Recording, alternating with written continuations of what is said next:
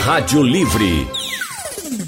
Proteste Informa, com Henrique Lian e a Juliana Moia da Proteste. Você por dentro dos seus direitos. E a gente fala agora sobre direitos do consumidor. 5 milhões e 400 mil idosos de idade entre 65 e 84 anos estão com o nome sujo no mercado aqui no Brasil. Os dados são do levantamento que foi realizado pela Confederação Nacional de Dirigentes Logistas e pelo Serviço de Proteção ao Crédito. Exatamente, Xanda. De acordo com o relatório, o aumento do endividamento da população mais idosa pode estar ligado ao fácil acesso ao crédito, como os empréstimos consignados. E é sobre este assunto que falamos agora com a especialista em relações institucionais da Proteste, Juliana Moia. Juliana, boa tarde. Boa tarde, tudo bem? Tudo bom. Juliana, para iniciarmos a nossa conversa, você pode explicar o que é o crédito consignado e por que assim ele é tão procurado? Então, o crédito consignado não, não é uma modalidade de crédito que está disponível para todo mundo, né? Ela tem um público muito específico, cuja maioria são os aposentados e pensionistas do INSS. Nessa modalidade de crédito, a pessoa faz o pedido a uma instituição financeira e, sendo concedido, o valor mensal do empréstimo é descontado direto da folha de pagamento do beneficiário do, do, do beneficiário do INSS. É, é, uma modalidade de crédito muito mais procurada do que as outras que existem no mercado, porque os juros também são mais baixos. Né? O risco para a instituição financeira é menor, consequentemente, é um crédito que é dado de forma mais barata. Agora, a gente tem visto, é, apesar de, dessa questão de segurança toda, muitos problemas sendo divulgados aí na mídia envolvendo a concessão desse crédito consignado. Que situações são estas? Então, Alexandre, essas situações são bastante graves, têm sido noticiadas todos os dias nos jornais, praticamente, né? Existem duas modalidades que estão sendo praticadas. Né? O primeiro é a concessão fraudulenta de terceiras pessoas que pegam os dados dos aposentados e fazem contratos indevidos em seu nome. Então, o aposentado só vai saber que tem um crédito em seu nome quando vê um valor sendo descontado do seu benefício. E outra coisa que tem acontecido também é a oferta excessiva.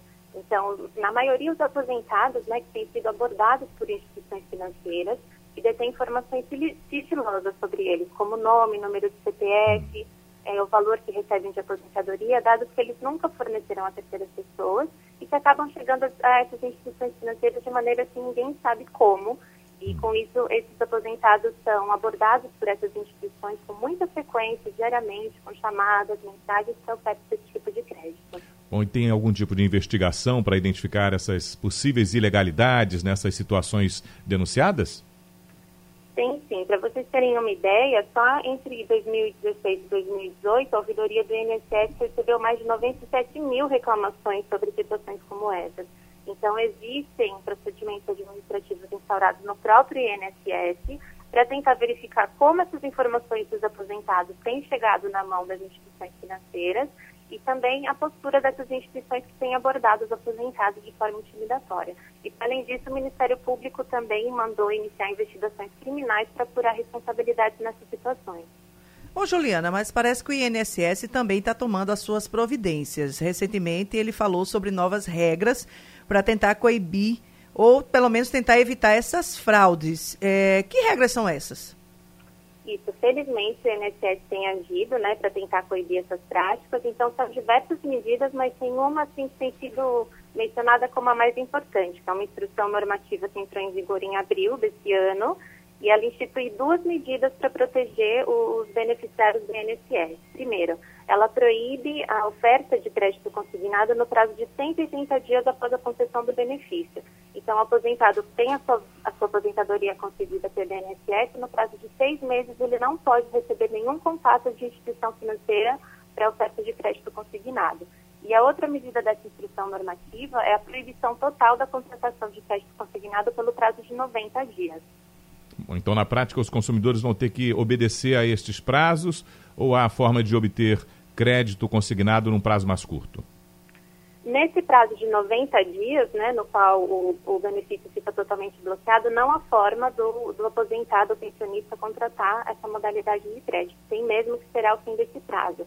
Agora, quanto à outra medida, né, que é o bloqueio das ofertas de crédito pelo prazo de 180 dias, Nesse caso, as instituições não podem entrar em contato com, com o pensionista ou aposentado, mas eles sim podem procurar a instituição e procurar saber quais são as condições de crédito consignado. Né? E aí, passados os 90 dias do bloqueio do benefício, ele, ele poderá contratar de acordo com a melhor oferta que ele constatar no mercado.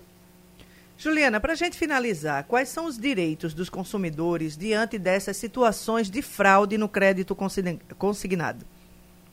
Então, Alexandre, a primeira medida que a gente gosta muito de destacar para o público em geral né, é uma medida de precaução. Então, é importante que os beneficiários de, do INSS saibam que eles podem bloquear totalmente o seu benefício para contratação de crédito consignado. Como a gente sabe que, infelizmente, tem sido comum essas situações de, de contratação fraudulenta, né? Pessoas até da própria família do aposentado que pegam os documentos dele, os dados pessoais e fazem a contratação de crédito. Para evitar esse tipo de situação, o beneficiário pode ir até o INSS, esse contato tem mesmo que ser presencialmente, para bloquear totalmente o seu benefício e só quando ele próprio desbloquear é que será possível a contratação de algum tipo de crédito consignado. Agora, já tendo sido constatada a fraude, é importante também o aviso ao INSS imediatamente para que seja é, que, que, pare de fazer essa cobrança mensal no benefício recebido e também um boletim de ocorrência, porque muito provavelmente vai se tratar de uma situação de crime. Ok, obrigado, Juliana. Eu que agradeço vocês, até a próxima. Nós conversamos com a especialista em relações institucionais da Proteste, Juliana Moia.